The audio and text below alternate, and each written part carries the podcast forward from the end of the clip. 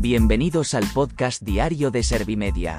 Somos la agencia de noticias líder en información social.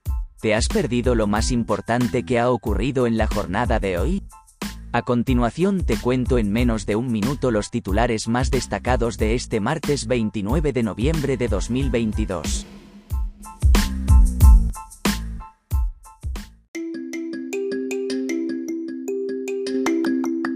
El gobierno coloca al exministro Juan Carlos Campo como nuevo magistrado del Tribunal Constitucional. Punto. Rechazo generalizado de la oposición y los socios del gobierno a los nombramientos del PSOE para el Constitucional. Interior reitera que en el asalto a Melilla de junio, ninguna muerte tuvo lugar en territorio nacional.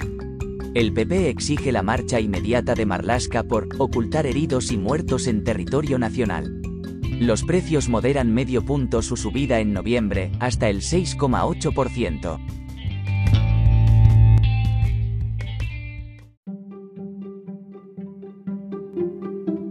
El gobierno coloca al exministro Juan Carlos Campo como nuevo magistrado del Tribunal Constitucional.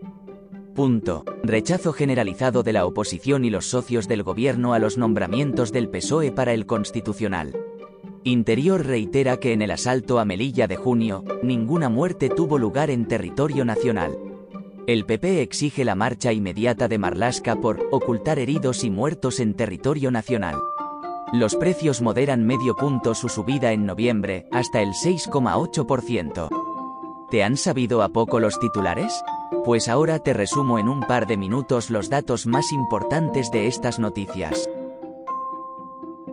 El gobierno coloca al exministro Juan Carlos Campo como nuevo magistrado del Tribunal Constitucional. El Consejo de Ministros ha aprobado que el anterior ministro de Justicia y la exalto cargo del Ministerio de Presidencia Laura Díez se incorporen como magistrados del Tribunal Constitucional pese a su estrecha vinculación con el gobierno y el PSOE. Pese a ello, el ministro Félix Bolaños ha destacado la idoneidad de estos candidatos al entender que cumplen los requisitos y no ha dado mayor importancia a su origen político. Rechazo generalizado de la oposición y los socios del gobierno a los nombramientos del PSOE para el Constitucional. El Partido Popular ha denunciado que el gobierno se nombra a sí mismo magistrado del Constitucional. Vox ha señalado el aire, totalitario, de Pedro Sánchez para apoderarse de otras instituciones. El portavoz de Podemos ha criticado este nombramiento después de que el PSOE rechazara a la podemita Victoria Rosell. Asimismo, el nombramiento de Campo ha sido criticado por Más País y Compromís. Interior reitera que en el asalto a Melilla de junio, ninguna muerte tuvo lugar en territorio nacional, el departamento que dirige Fernando Grande Marlasca ha respondido a las informaciones de un consorcio internacional de medios de comunicación que afirma que hubo un fallecido en territorio español en el asalto a la ciudad autónoma.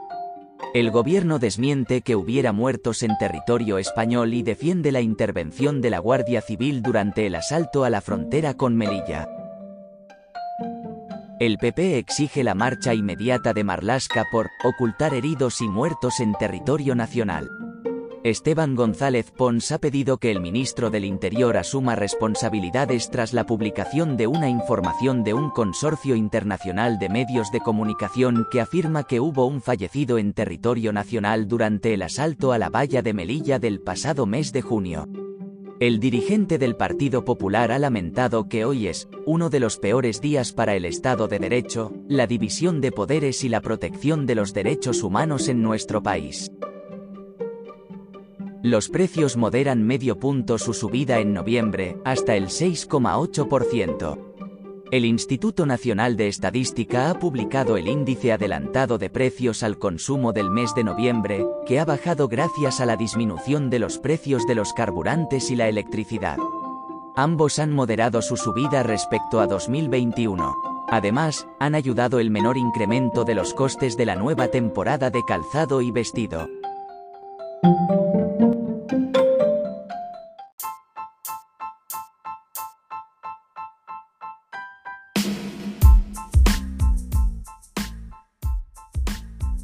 Gracias por escuchar los titulares de la jornada en este podcast de Servimedia.